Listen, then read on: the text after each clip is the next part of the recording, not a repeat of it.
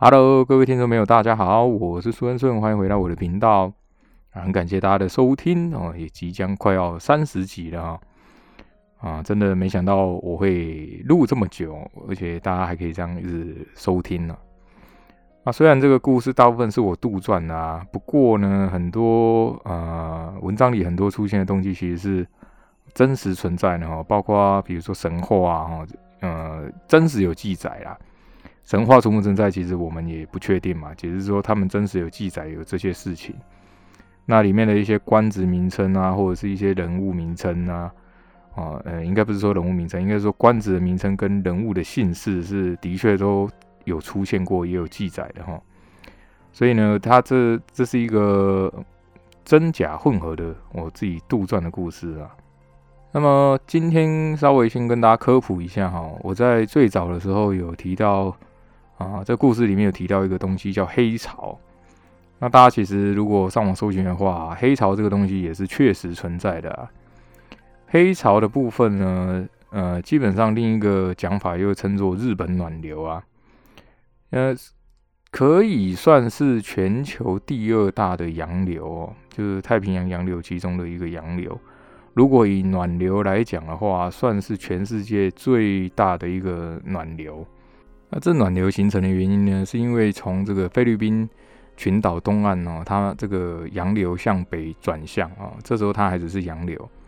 那它沿着这个台湾东岸，也是琉球群岛的这个西西岸哦，啊向北流到达这个日本群岛的东南岸，啊，那最后又回到这个啊北太平洋，就又往东回到北太平洋哦，那形成的暖流。那这个暖流为什么会特别提到？因为这个暖流啊，对。整个这个日本啊，还有中国东海的这个环流，非常的有重大影响啊。如果没有这个暖流，可能很多的这个啊鱼群生态啊什么都会比较不一样，连气候可能都会改变哈。所以他们其实很多学家是经过研究啊，就认为说这个黑潮啊，也就是这个日本暖流啊，对我们这边也不是只有中国跟日本哈，包含菲律宾啊、台湾、琉球哈。啊，甚至韩国这些地方都有很大的影响。如果说，因为很多人会说这个啊，海洋的一些潮啊，洋流或暖流啊，或者是潮汐啊，是受到月球的影响嘛？所以我其实常在看这些文章或资料的时候，觉得很很很有趣啊。举例来说，如果啊，学家有经过研研究哈，如果地球再往太阳稍微靠近一点点。或者是再远一点点哦，可能几公里而已啊，整个的生态就会改变，甚至生命都不会出现了。那其实你要说巧合吗？也不知道哈，是不是人为的，我们也不知道嘛。那这就是月球哈，为什么要有月球这个东西？其实科学家也没有办法给出一个很好的答案哦，只是说是不是啊陨石经过然后被吸住还是怎么样？就原因是怎么样确切的？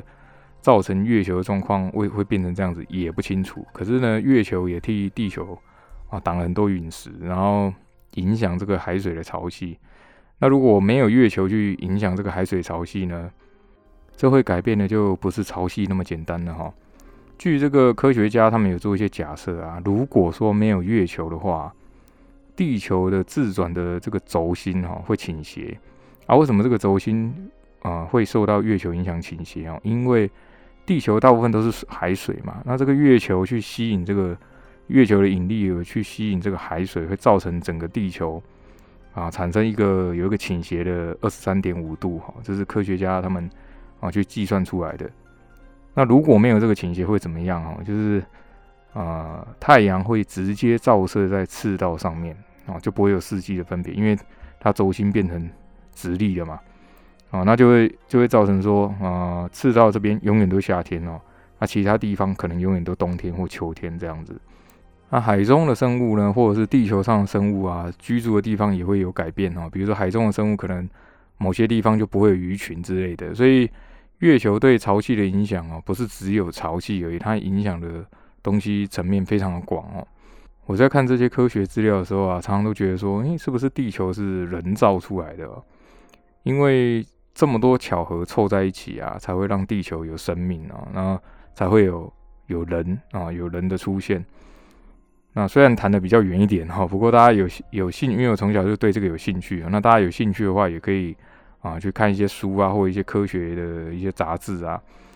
基基本上呢，大部分的科学家，嗯，能够推论回去的啊，大概就几千年有记载的。那几万年以上呢，因为大家都没有看过嘛，所以他们只能用一些啊假设，然后用数学公式去计算出这些假设啊。不过实际会怎么样哦？因为有些东西毕竟科学还是没办法解释啊。比如说什么啊，有些地方沉到海里，亚特兰蒂斯到底存不存在啊？这些话题啊，其实你要用科学去算出来，其实还是有限的。所以呢，我个人是比较偏向神话说的部分哦，神话学的部分，某些部分可能还是存在真实的的神话，或者是说他他们可能真的是外星人哦。所以如果大家有在看一些书，甚至是 YouTube 的时候啊，都会有人提到这些东西，那就会有造成的呃神学创造大就地球说。那另外一个当然就是还是讲究科学创造地球说哈，我们在这边就不特别讨论。好，这就是大概今天跟大家提到的黑潮哈。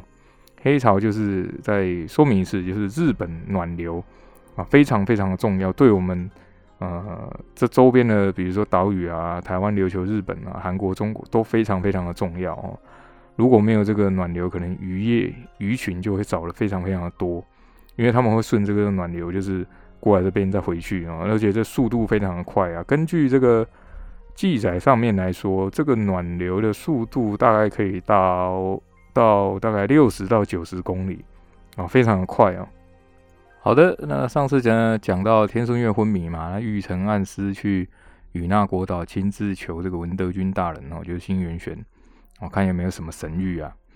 那当然神谕的答案是说，哦，等到时机到了哦，自然这个王就会醒的啊。虽然玉成暗司很很紧张又很担心哦，但也没办法，因为神谕就是这样嘛，所以他们还是回了这个啊琉球本岛啊。那这一天呢，这个翁祥瑞就在天孙宫的书房啊，就是因为玉成安是没有灭口嘛，没有把这些侍卫杀掉灭口哈，所以还是会有一些流言八卦啊，开始在宫里面啊流传。啊，这一天翁祥瑞就在天孙宫的房间啊书房啊，两个这个也在谈论的说之后要怎么办呢？那翁祥瑞就问他说：“哎，你有没有听说啊？”啊，天孙宫呢就有点略带微笑啊，可是他笑容。有一点诡异哦，他又带了很多自信跟喜悦，就很奇怪。那翁祥瑞看他这样子，就很好奇啊，就问他说：“哎，当发生什么事？没什么好事吗？”啊，天顺公就说：“因为王上不是病重了嘛。”然后翁祥瑞就说：“啊，对呀，我想我刚刚就跟你想跟你讲这个事情，可是这里应该也不是什么好事啊，怎么？哦，你好像很开心啊。”那天顺公就问他说：“这个翁兄哦，我问你。”如果是王上病倒了，那是我的机会比较高呢，还是我那个傻小弟的机会比较高啊？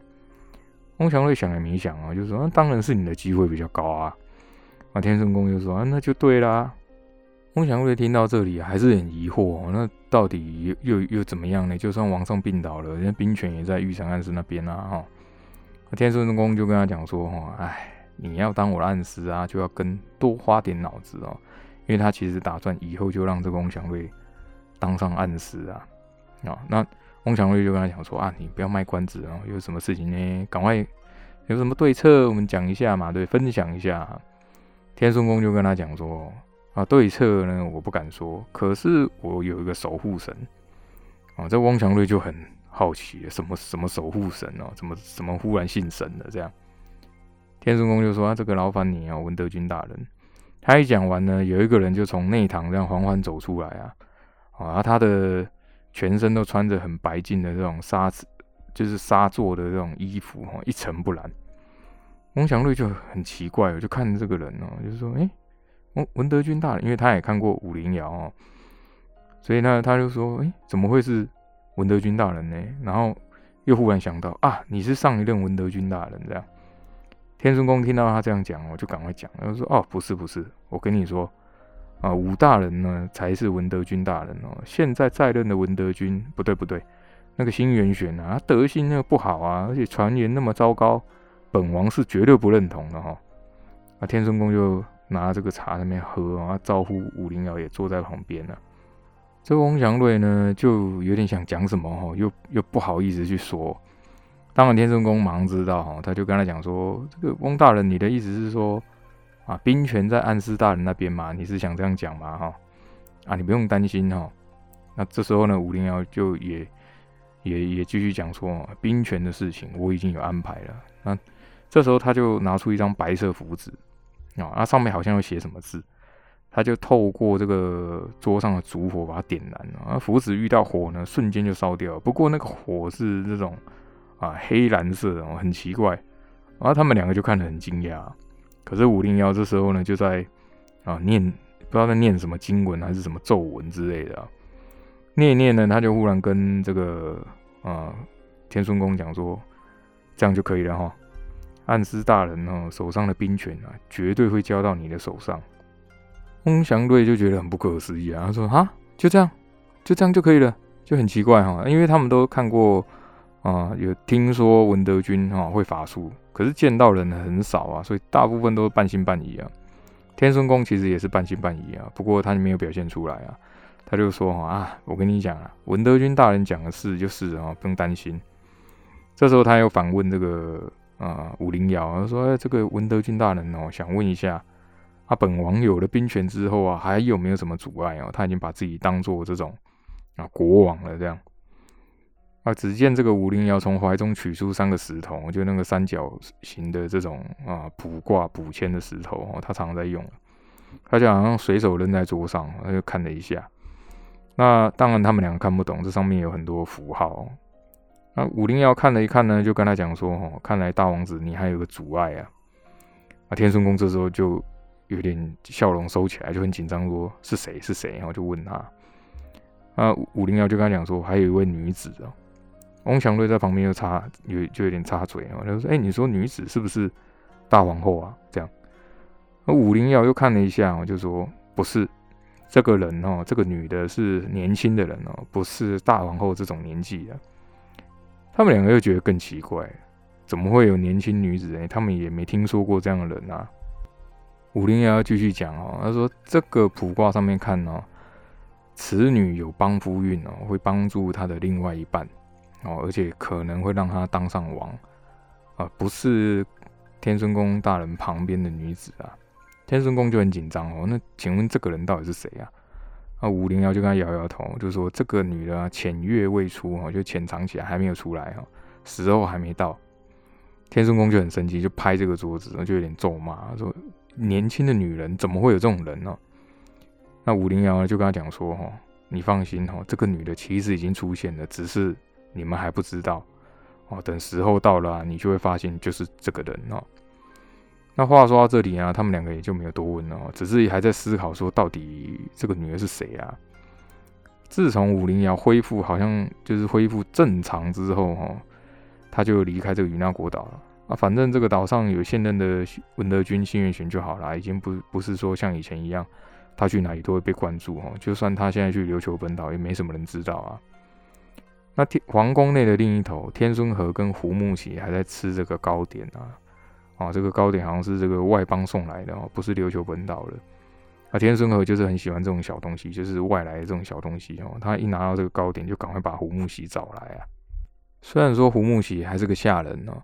不过呢，大王后对他的态度改变之后啊，其他宫中的下人都也都看在眼里啊，对他的态度就有很大的改变了。因为胡木喜其实没什么心机啊，他也是觉得说，嗯，好像这些下人对他态度有点奇怪啊。不过也没有也他也没有说自己高高在上去欺压别人哦，有时候还会把这个糕点分给其他的下人啊。天孙和这时候呢，已经不管其他的眼光了哦，反正大皇后也接受他了嘛。直接就把胡木喜找来自己的书房啊，就算他们两个人是清白之身哦，可是宫里的这种八卦传言哦，早就不是这样子。而胡木喜本来是想啊保持点距离哈，不过呢，对这个天顺和的感情还有大王后的支持啊，所以自己也豁出去了。他其实很多在爱情当中的女子啊，或者男人都是这样子的。那天顺和就在那让这个很像两个小情侣一样哦，就喂他吃这个糕点啊。当然胡木喜也是吃很开心嘛，因为一一般下人怎么可能吃到这种东西嘛啊？那这个糕点呢，非常的高级哈，据说是啊，跟外面的外岛的这个国家交易来的。那胡木喜看这个天顺和吃的很开心啊，那笑容也笑容满面这样哦。忽然呢，他就想到了大王后所讲的啊，那手上的动作忽然就停下来了，他脸上还有点难过，还有点眼泪啊。天顺和就觉得很奇怪，是是不是哪里哦，就是让他难过了，就赶快问他说：“哎，怎么怎么了？哈，是不好吃吗？还是怎么样？还是我做错什么吗？”那胡木奇就说：“啊，不是哈，不是这样子啊。”那天顺和很紧张哦，就就说你你是不是哪里痛啊，还是怎么样哦？那因为天顺和虽然就是比较老实哈，所以他还是不会去出手摸他，就是随意的去碰他这样子哦。毕竟这个男女的关系他还是知道的哈。胡木喜呢反而握住他的双手，就跟他讲说：“那个王子啊对我好啊，我是知道的。那我呢其实哦，他就讲不下去了。”天顺还是搞不清楚是怎么回事哦，这时候他才有勇气啊，反握住胡梦喜的手，就跟他讲说：“是不是我哪里做错了啊？你还是你你你可以怪我没关系啊。”那胡梦喜还是摇摇头，我就说：“哦，不是这样哦，王子你都没有错。”他想了一下呢，他就忽然抬起头，就问他说：“啊，你听说了吗？啊，整个宫里都在都在传啊。”啊，天顺和也知道哦，就在宫里传的事情，就是啊天顺月的事情了。那胡木喜就直接跟他讲说：“哈，听说他病倒了，而且昏迷不醒啊，下人间下人的这种之间的八卦，他还是啊知道一二。”天顺和就很惊讶，因为他只是觉得说：“哎，他只是啊天顺月只是生病而已，应该不会这么严重才对啊。”那自己的母亲也都没有跟他讲，就是大皇后也都没跟他讲啊，啊，所以他就很惊讶，他就说：“不可能啊，那个母后也没讲啊。”可是这时候他好像要想到什么啊，所以寿宴才会延期举办，原来是因为这样子啊。那胡木喜就跟他讲说，我也只是听说哈，啊有可能大王后啊怕你担心，所以也没有告诉你这样。天孙和虽然比较努钝哈，不过心心肠还是好的，他马上就说不行不行，那我要赶快去找父王哦，看到底是怎么回事。他如果生病了，赶快请医生帮他看一看。啊，胡木喜就赶快跟他讲哦，这个王上下了命令啊，这段时间所有人都不见哦，包括王子。天顺和就就马上呆住了，因为呢，他的主意其实都是大皇后出的啊。那现在大皇后不在身边啊，那怎么办呢？他自己也没没这个主意。那胡木喜又继续讲啊，他说：“这个王子哦，你一直对我很好啊，那我不希望你会死啊。”天孙和就。满脸问号，就是说这个生病的是父王，为什么是我会死哦？他搞不太懂。胡木喜这又又继续又继续说下去啊，就跟他讲说，因为呢，外面哦都在传哦，大王子为了王位啊做了很多准备啊。天孙和还是那种天真这样子哦，就说啊大哥，那很好啊，就是大哥，那他要当王给他当啊，我我反正我也不想当王啊。胡木喜就摇摇头，就跟他讲说：“不行哈，这个大王子他这个啊，他也不不敢讲下去啊，因为如果在你只只是个下人嘛，你去讲啊王族的坏话，很有不是很有可能是一定会被杀头哦。”这天生和呢就有点生气哦，他说：“啊大哥他怎么样？是不是欺负你？你直接讲没有关系，我也是王子啊啊！”胡木喜呢就是说：“呃，他哈其实。”啊，刚很多这个宫女都有染哦。如果啊，他当上王的话，恐怕这个啊，恐怕会对你不利呀。胡梦喜讲到这里的时候，就直接跪下来，然后就说：“我我我讲这些话会被判极刑哦，绝对不能讲啊。”天孙和看他这样很心疼哦，就赶快把他扶起来。他说：“瞎说哦，只要我在这里，谁能对你怎么样啊？怎么可能啊？”可是呢，他自己也想了一下。这个天孙宫啊，大哥的人品啊，我也有听说过啊，这都是真的吗？哈，而且其实他也没有特别去多想，他就问了一下，那胡木喜就点点头，就跟他讲说，这个这个是真的哈，而且有一些宫女啊是被强行就是侮辱了这样。天孙和听到很不可思议哈，就有点生气啊。那可他又想到一件事情，他说啊，莫非莫非你你你你也就。不好意思讲下去啊，胡木喜就赶快摇头，他说不是不是哈，他他他没有对我怎么样啊。然后天顺和听到这里才松了一口气啊，那只是大家都在传啊，大王子啊，他为了当王已经开始行动了。天孙和还是那样子，他说当王如果是大哥当的话，那倒好啊，我倒是轻松给他当王这样。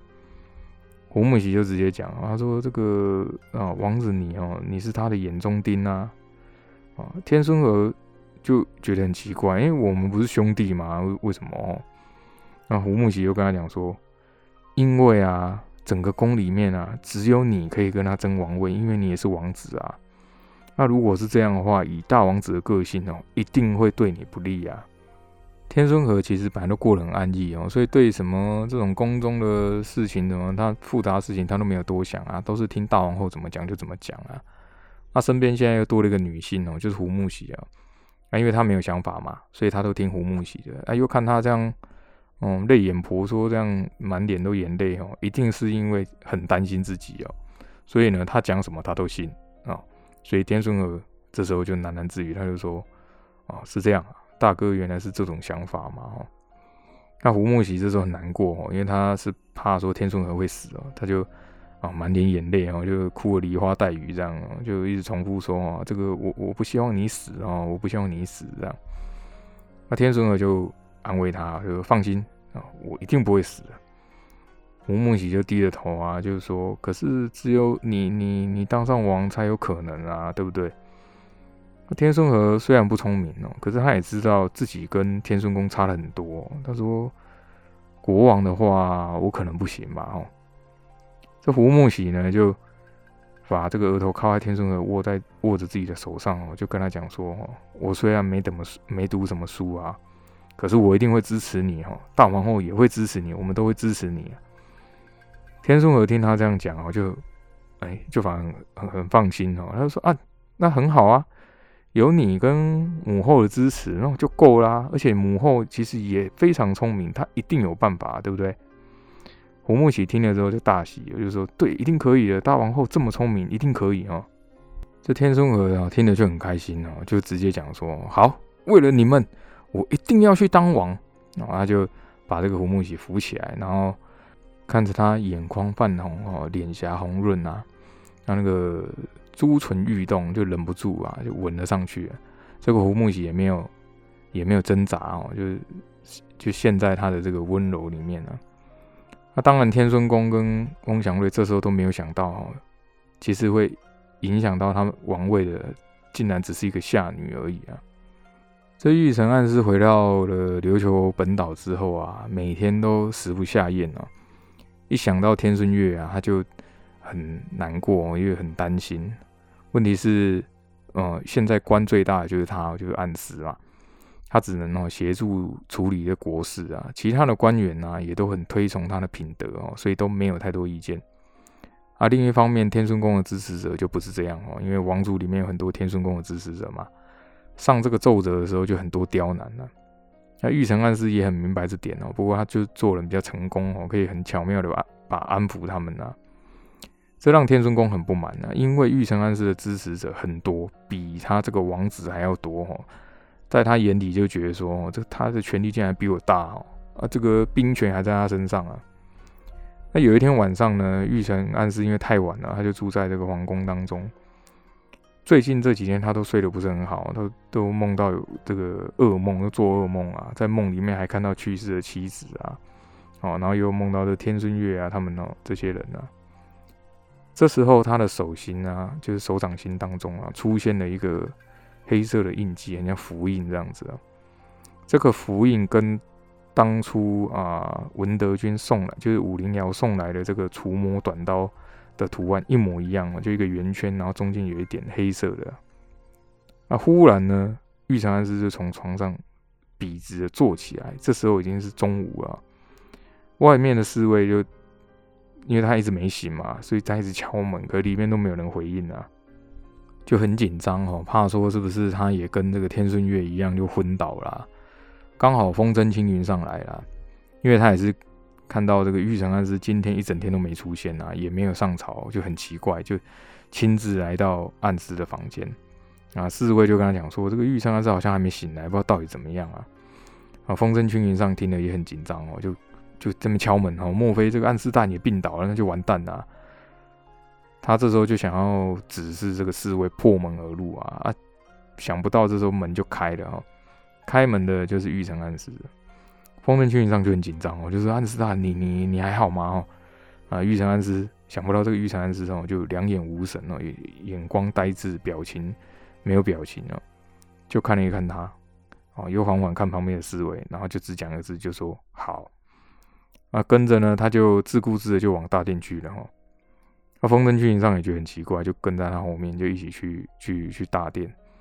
这时候呢，很多官员正在上朝哈。虽然这个玉成安是没出来，没出现哦，不过每天开会还是要开的嘛。那下午呢是批奏折的时间哦，就当然现在是玉成安是在批啊。看着玉成安是没有来啊，大家又不敢说啊，我自己擅自离开啊。快正午的时候呢，也想不到这个玉成安师就来了啊。那个风筝群上跟在后面啊，所有人就赶快跟他行礼啊。玉成安师就直接往大殿的中央走过去啊，啊，就站在那个大殿的上面啊。当然他啊，他是前面王位前面有个楼梯嘛，他就没有走上去啊，因为这毕竟他不是他不是王哦，他只是暗司啊。啊，他转过身去呢，对着所有的官员，就看着这些官员，没有讲话。那他的眼神呢，就忽然就盯着正前方，不知道看哪里，就有点啊慌神慌神的。大家都不敢讲话，因为毕竟他还没讲话嘛。而清丰臣军营上现在这时候也入列啊，他就觉得很奇怪，他就一直对这个玉成安师使眼色哈，就一直一直好像在暗示他什么。可是玉成安师呢，完全哦都没有理会他，就一脸茫然啊。只见他呢，从这个袖子当中啊，好像要取什么东西。那因为大家离得比较远嘛，其实都没有发现哦，他的手一直在发抖哦，他脸上好像有点。抽就是这样抽筋抽筋的，不知道在忍耐什么啊，大家都没有发现。不久之后呢，他就从这个袖中取取出了一个红色玉牌啊，那他就很大声的，因为大家都很安静嘛，他就很大声的说：“哦，以我暗司的命令哦，把这个兵权归还哦，那以大王子为国王的继为王上的继承人哈，把这个兵权给大王子哈，那他就。”拿这个红色玉牌哦，也就是兵符，他对着天孙宫拱手作礼啊。大家都没想到会有这样的巨变哦，连天孙宫自己也没想到。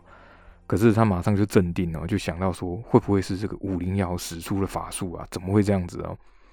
他就直接呢站起身，因为他坐在这个王位的两旁嘛，哈，是在这个玉成安在玉成安寺之上啊。